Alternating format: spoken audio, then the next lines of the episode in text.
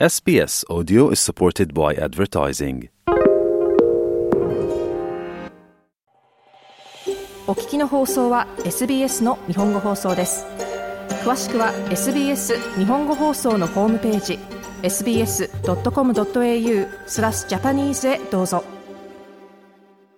ロボットが注目された今年世界各地で行われたテクノロジーのイベントでは人工知能 AI で機能を強化されたロボットアンドロイドが来場客を驚かせました。これらのロボットは人間との会話の相手や職場の同僚、遊び仲間として設計されています。1年を振り返ります。この声はヒューマノイドロボット、デスデモナのものです。彼女はポルトガルで行われたウェブサミットで展示され、今年大きく進化した AI テクノロジーを示す存在となりました。ロボットの音声はこれまで以上に人間に近いものになっています。また、ロンドンで行われたロボット工学とオートメーションに関する国際会議で展示された別のヒューマノイドロボット、アメカには、自然な会話を生み出すために、チャット生成 AI、チャット GPT が採用されています。このアメカを開発したのは、イギリスに拠点を置く会社、エンジニアアーツです。アメカの声を聞いてみましょう。AI とロボット工学は急速に進化しているテクノロジーの分野であり、ヒューマノイドロボットはますます洗練されてきていると述べています。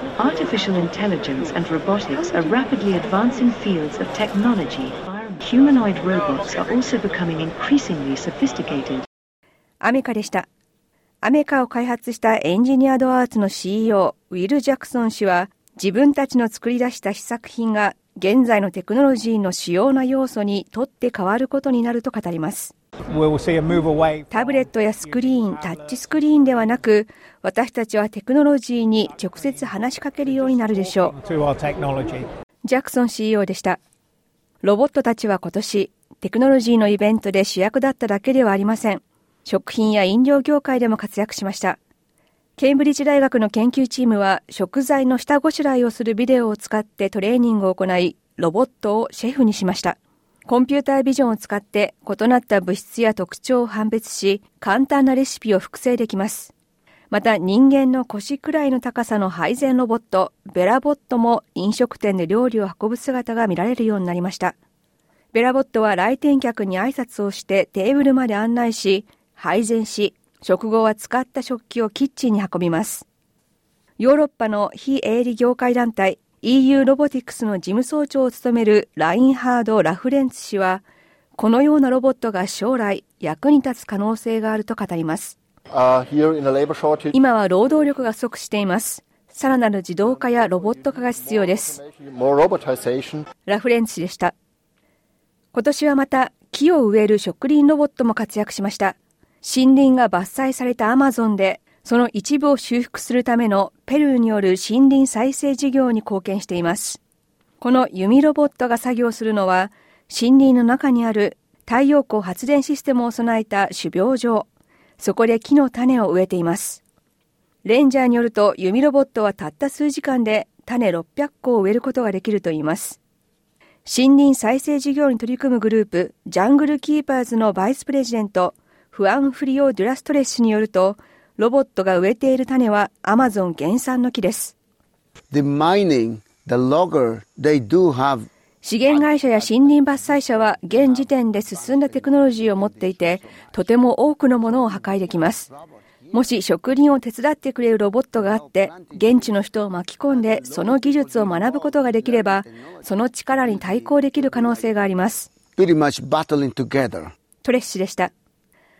ロボットを開発するテクノロジーは娯楽にも使われます。上海で行われた世界人工知能大会では、同期されたロボットが音楽に合わせて一糸乱れの踊りを披露しました。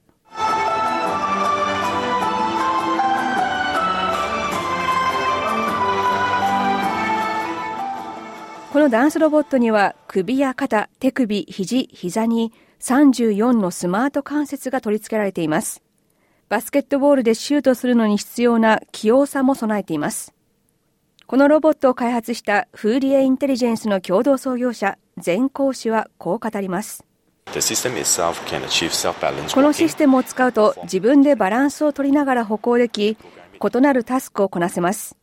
座る、立つ、ジャンプするといった動作をプログラムできます。食器や道具を拾い上げることもプログラムできます。講師でした。またサンフランシスコで行われたゲームスディベロッパーズカンファレンスでは、ロボットの猫、主が注目を集めました。ハリウッドのクリーチャーアーティストの手によるもので、音楽を学び、オリジナルのダンスの振り付けを生み出します。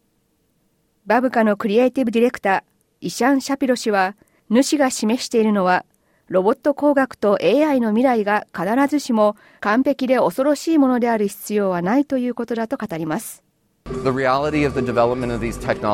これらのテクノロジーを開発することは、現実的に私たちの社会、文化、生活のあらゆる場面に影響します。私たちはここに存在していて、彼らもここにいます。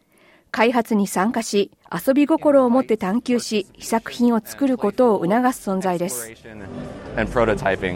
シャピロ氏でした。